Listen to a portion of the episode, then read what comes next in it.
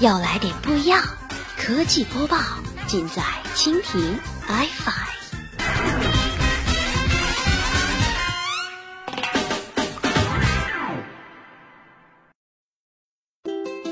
欢迎收听苹果播报，本节目由蜻蜓 iFi 独家制作播出。收听更多内容，敬请收藏订阅本节目或持续关注蜻蜓 iFi 科技频道。New text message received.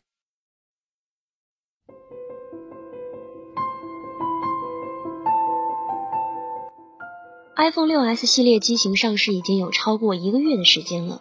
虽然该机在配置方面的升级可圈可点，但该机的销量还是出现了一定程度的下滑。目前，部分版本的 iPhone 6s 更是出现了低于官方价格销售的情况。今天我们就来谈一谈 iPhone 7 Plus 曝光是常规升级。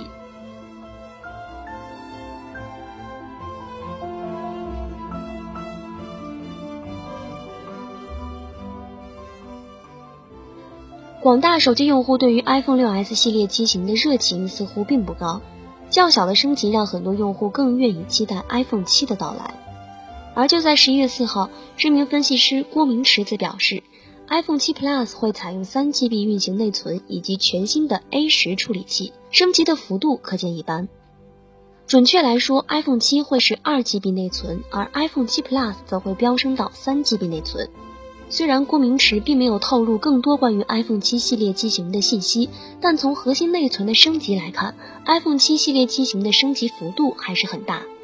根据此前的消息，iPhone 4的设计师将会操刀 iPhone 7系列机型的外形设计，昔日双面玻璃搭配金属机身的经典设计有望再次回归。结合目前最新的机身工艺，iPhone 7应该不会只是复刻 iPhone 4这么简单。有消息称，iPhone 7系列机型的机身厚度要比 iPhone 6系列机型还要低，整体有可能会向轻薄化再次迈进。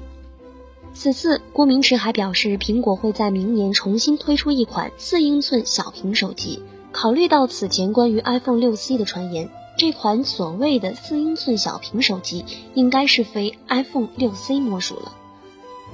大屏继续升级，小屏则再次回归。库克掌管的苹果可谓是全面遵从了市场的需求，但不知道消费者是否满意。